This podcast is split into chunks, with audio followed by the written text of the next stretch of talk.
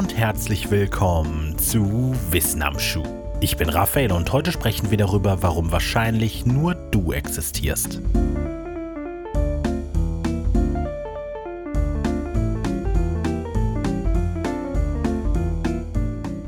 Vielleicht habt ihr ja mal an einem ruhigen Abend, allein oder in einer Gruppe, für eine Weile ins Nichts geblickt, die Gedanken schweifen lassen und eine umwerfende Eingebung gehabt. Was, wenn wir in einer Simulation leben? Wenn dem so ist, seid ihr nicht allein und sogar noch in ziemlich guter Gesellschaft.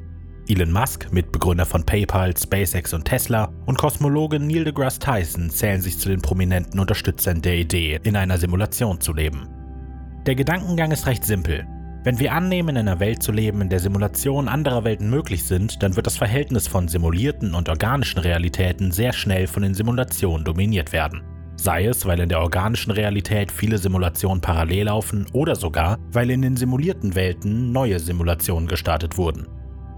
Diese Simulationshypothese steht in einer Reihe mit etlichen anderen Gedankenexperimenten, die an der Wirklichkeit unserer Realität zweifeln. Darunter zum Beispiel die Überlegung, dass unser Universum mit allen Galaxien, Lebewesen und Erinnerungen vergangenen Dienstag erschaffen wurde. Oder vielleicht liegt unser Hirn in irgendeiner Nährlösung, angeschlossen an ein paar Elektroden und wir bilden uns alles nur ein. Kann doch sein, oder? Natürlich gibt es etliche solcher Gedankenexperimente, die meisten wohl einfach nur in die Welt herausgeschriene Ideen ohne Basis. Aber darunter auch manche, die einer gewissen Logik nicht entbehren. Die Simulationshypothese zum Beispiel stützt sich auf eine recht simple Annahme und argumentiert dann auf der Basis von Wahrscheinlichkeiten. Das Gedankenexperiment, mit dem sich die heutige Episode befasst, stützt sich ebenfalls auf Wahrscheinlichkeiten. Ihre Grundlage ist allerdings nicht irgendeine Annahme über Computertechnik, sondern eine grundlegende Erkenntnis der modernen Wissenschaft. Es geht um die sogenannten Boltzmann-Gehirne. Um diese im Ansatz zu verstehen, müssen wir allerdings etwas ausholen. Es gibt einige fundamentale Eigenschaften des Universums. Die für uns heute interessante ist die sogenannte Entropie. Obwohl sie im Alltag nur selten erwähnt wird, ist sie doch maßgeblich für einen enormen Anteil natürlicher Prozesse verantwortlich.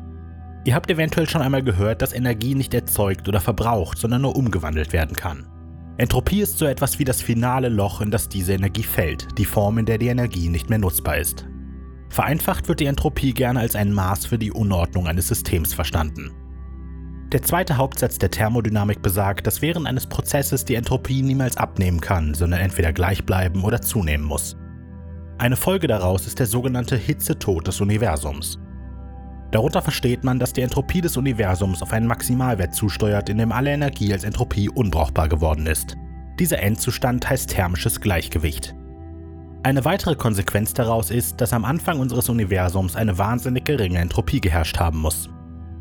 Das Ganze wurde noch etwas komplizierter, als sich der Physiker Ludwig Boltzmann in das Thema einmischte und mit einigen Kollegen gegen Ende des 19. Jahrhunderts das Fachgebiet der Thermodynamik umkrempelte, indem sie Statistik ins Spiel brachten.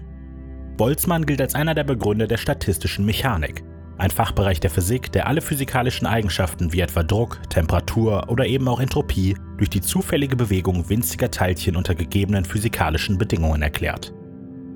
Um die für uns wichtigsten Kernaussagen dieser Fachrichtung zu verstehen, stellen wir uns eine Glühbirne vor, die an 100 Lichtschalter angeschlossen ist. Schaltet man einen Lichtschalter an, wird die Glühbirne etwas heller, schaltet man einen Lichtschalter aus, wird sie etwas dunkler. Jetzt fängt man an, mit sehr schneller Geschwindigkeit alle Lichtschalter willkürlich an und wieder auszumachen. Wie hell die Lampe leuchtet, hängt damit von Wahrscheinlichkeiten ab. Es ist möglich, dass alle Schalter gleichzeitig aus oder an sind und damit auch die Lampe entweder aus oder vollständig angeschaltet ist. Aber am wahrscheinlichsten leuchtet die Glühbirne etwa auf halber Stärke, weil die meisten Konfigurationen von Schaltern auf eine Glühbirne mit etwa halber Leuchtkraft hinauslaufen. Jetzt nehmen wir an, dass die Leuchtkraft der Glühbirne das Universum ist, wir aber nicht 100, sondern Ektoprastozistillionen Lichtschalter haben. Auf halber Leuchtkraft sind wir im thermischen Gleichgewicht mit maximaler Entropie. Je heller oder dunkler die Glühbirne ausgehend von diesem halbdunklen oder optimistisch gesprochen halbhellen Leuchten entfernt ist, desto niedriger die Entropie. Auf der einen Seite ist so gut zu verstehen, warum Entropie praktisch gesprochen immer größer wird. Es gibt einfach mehr Möglichkeiten für Zustände höherer Entropie. Vielleicht ist euch schon aufgefallen, dass eine Abnahme der Entropie nach diesem Modell keinesfalls verboten, sondern lediglich unwahrscheinlich ist. Jetzt nähern wir uns nach einem großen Umweg endlich wieder den Boltzmann-Gehirnen an. Das Universum befindet sich in einem ständigen Wechsel von einem Zustand in den nächsten. Und wenn der Zeitstrahl nur lang genug ist, werden alle Wahrscheinlichkeiten irgendwann mal erreicht, auch dass alle Lichtschalter an oder aus sind. Damit würde statistische Mechanik, eine zuverlässige wissenschaftliche Theorie, auch den Big Bang erklären.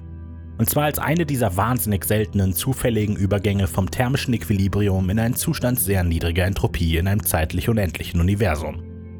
Soweit so gut, aber hier beginnt sich die Katze in den Schwanz zu beißen. In der wissenschaftlichen Diskussion gibt es das sogenannte anthropische Prinzip, das besagt, wir leben nur in einem beobachtbaren Universum, weil es ein Universum ist, das die Existenz eines Beobachters zulässt. Außerdem gibt es das Prinzip von Ockhams Rasiermesser. Von mehreren möglichen Erklärungen sollte man die einfachste wählen, also die mit den wenigsten und wahrscheinlichsten Annahmen. In der Konsequenz müssen wir uns also fragen, was die einfachste Möglichkeit ist, ein beobachtbares Universum zu beobachten. Ist es, dass eine irrwitzig seltene Veränderung im thermischen Gleichgewicht des Universums den Big Bang ausgelöst hat, der schließlich dazu führte, dass auf der Erde Menschen entstehen, die Techniken entwickeln, mit der sie schwarze Löcher erforschen können? Oder ist es, dass in einem thermischen Equilibrium eine kurze lokale Veränderung dazu führte, dass ein einzelnes Gehirn mit eingebildeten Empfindungen eines beobachtbaren Universums zu existieren begann? Die zweite Möglichkeit ist nach allen Regeln der Wissenschaft die wahrscheinlichere. Es ist die Möglichkeit der Boltzmann-Gehirne. Also Glückwunsch. Eine zufällige lokale Veränderung des thermischen Equilibriums eines unendlichen Universums hat gerade dazu geführt, dass nicht nur du just im Augenblick begonnen hast zu existieren, sondern auch die Einbildung, dass du gerade einen Podcast über Boltzmann-Gehirne gehört hast. Kann doch sein, oder?